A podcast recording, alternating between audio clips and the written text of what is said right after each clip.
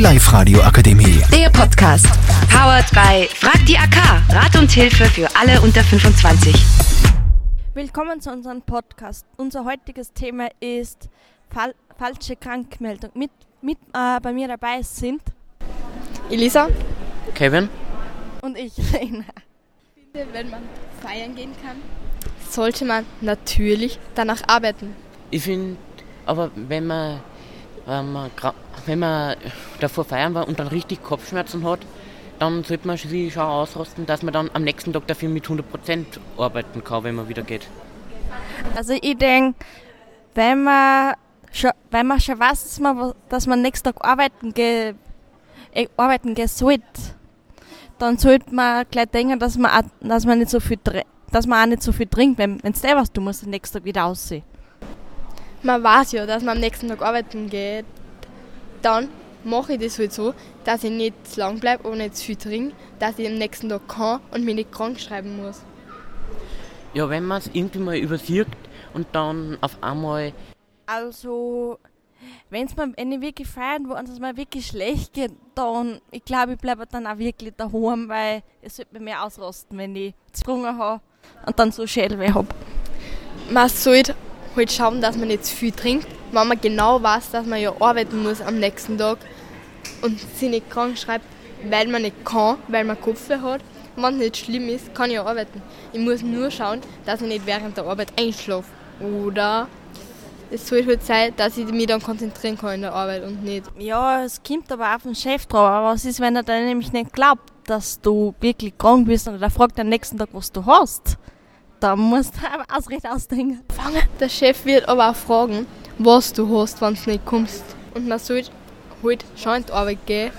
Wenn man vor Tag feiern gehen kann, dann kann man halt am nächsten Tag auch in die Arbeit gehen. Da muss man halt schauen, dass man nicht zu viel trinkt und dass sich das ausgeht, dass ich arbeiten gehen kann und, und feiern. Weil, wenn ich feiern kann, muss ich natürlich auch arbeiten am nächsten Tag und kann nicht einfach sagen, nein, ich komme jetzt nicht, mir geht's nicht gut. ja, aber wenn, dann kann man zum Chef, äh, der Chef wird dann nicht gleich nachprüfen und dann gleich einen Alkoholtest und das hinterziehen und dass das dann beweisen musst vor ihm. Kann, musst ihm dann nur vor, musst ihm dann nur beim Arzt der Bestätigung holen, dass du krank bist. Und die, mehr wird er dann auch nicht mehr so nachfragen. Ein Alkoholtest, glaube ich, wird der Chef jetzt auch nicht bringen, aber ich glaube, der wird es da am nächsten Tag gescheit riechen. Der, wird, der riecht es dann noch, was du tun hast und dann hat er halt schon die Wahrheit bei sich. Außer du hast schon verraten deine Arbeitskollegen, dass du feiern gehen kannst und der Chef hat das mitgekriegt, das öfter vorkommt, kann er dich ja theoretisch entlassen. Ja, kann er das riechen, wenn man ihm anruft. Weil übers Telefon geht das ja nicht. Wenn man ihm anruft, kann er das nicht beweisen, dass, dass du einen Kater hast. Und deswegen, Ja, aber es kann sein, dass du am nächsten Tag deinen Tag an du den gefühlt hast, am nächsten Tag geht es halt wieder besser, aber es kann sein, dass du vielleicht auch nur noch Alkohol riechst. Dann weiß es ja sofort. Und zum Beispiel, wenn man jeden Samstag feiern geht und am Sonntag müsstest du aber arbeiten, zum Beispiel in der Gastronomie, musst du am Wochenende auch arbeiten. Und wenn du am Samstag am Abend feiern gehst, kannst du nicht jeden Sonntag krank sein, weil dann fällt es irgendwann auf, dass da irgendwas nicht stimmt. Und dann kann er dich entlassen, theoretisch. ja, es kommt dann nicht wieder drauf an, an ob, das, ob man das eh nicht so oft macht. Wenn, wenn man es zu oft macht, ja, dann wird es irgendwann mal kritisch. Aber wenn das gerade mal, sagen wir mal so, alles- jedes halbe Jahr mal so ist, dann kann, kann man schon machen. Wenn das aber jede Woche vorkommt, dann kommt es dem Chef auch ein bisschen komisch vor. Wenn ich es jede Woche mache, dann verstehe ich es ja nur. Aber ich meine, aber ich mein, jetzt wenn man es mal so einmal alle äh, ein halbes Jahr mal macht. Naja, es kann sein, wenn du zu viel getrunken hast und es geht halt auch nicht gut, aber an den Tag, an dem du arbeiten sollst, ist halt voll viel los, kannst du sicher damit sein, dass dir der, Chef auch mal zusammenscheißt. Es kann leicht passieren, weil wenn du nicht konzentrieren kannst, weil es dir schlecht geht, dann entweder bleibe ich gleich daheim und entschuldige mich, dass ich nicht kann, weil ich am Vortag feiern war. Ja, das versteht vielleicht einmal der Chef auch, wenn es nicht ganz stressig ist. Man soll halt sich halt zusammenreißen, wenn man, dass man zu viel trinkt, dass man sich am nächsten Tag in der Arbeit nur konzentrieren kann, wenn irgendwas Wichtiges ansteht. Oder in der Gastronomie, wenn das ganze Wirtshaus oder Restaurant voll ist.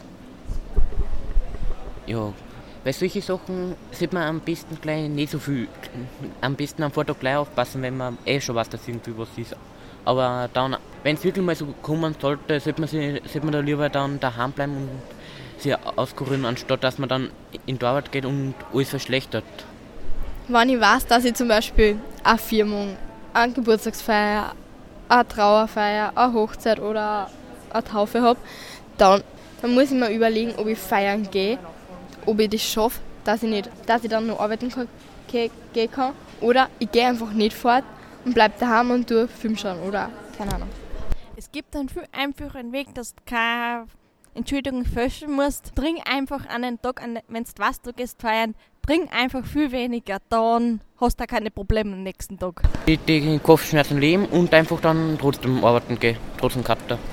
Und deshalb sollte man sich auch nicht entschuldigen, weil das ist eigentlich kein Grund dafür, dass er einen Kopf hat, dass man nicht in die Arbeit geht. Man andere kann sich in, in der Gastronomie die Hand brechen, ja, der kann nicht arbeiten, das ist verständlich, aber nicht, weil ich Kopfweh habe. Ja, aber wenn man hat, kann man sich viel schlechter konzentrieren. Wenn man sich schlechter konzentrieren kann, verhauptet man sich dann bei ein paar Sachen und das schadet dann im Image des Unternehmens. Und wenn es dann den Image schadet, ist es sogar schädlicher, als wenn ich dann einen Tag daheim bleibe und mir auskuriert hat. Dann, entweder sage ich dem Chef, dass ich später komme, weil dann kann ich halt länger schlafen, dass ich mich dann besser auskurieren kann. Ich kann aber auch Kopfschmerzentabletten nehmen, dass das mir wieder besser geht. Wenn es nicht gerade erbrichst, kannst du in die Arbeit gehen. Solange du nicht im Bett liegst und dich nicht mehr reden kannst, ist das ja nicht so schlimm. Weil du kannst da nicht einfach, wenn du Halsweh oder wenn du, weiß ich nicht, wenn du im Finger geschnitten hast und der Finger ist nur so ein kleiner Schnitt, dann kannst du auch nicht von der Schule daheim bleiben. Gut, wegen einem Minischnitt Schnitt bleibe ich aber auch nicht daheim. Aber in der Schule hast du ja Schulpflicht. Da musst du auch hingehen und kannst nicht wegen einem, wenn du dich im Finger geschnitten hast oder keine Ahnung wo angehört hast oder Muskelkater hast, kannst du auch nicht der, von der Schule daheim bleiben. Und bei der Arbeit ist das genauso, weil du hast die Pflicht, dass du arbeitest, weil wenn du nicht arbeitest, wenn du nach der Schule nicht arbeiten gehst, entweder gehst du in einer Schule weiter oder du gehst arbeiten. Wenn du das nicht tust, hast du ein Problem, wenn du jeden Tag, jeden Abend vor der Schule oder vor der Arbeit, jeden Abend, dass du dich nicht mehr kennst, dass du auf dem Tisch standst, dass dann überleg, muss ich mir halt überlegen, ob ein Job wirklich das Richtige ist oder ob so ein Job wie zum Beispiel, egal, Radio, wo du in der Früh aufstehen musst oder als Bäcker, das Richtige ist, wenn du einen Job hast, wo du bald aufstehen musst.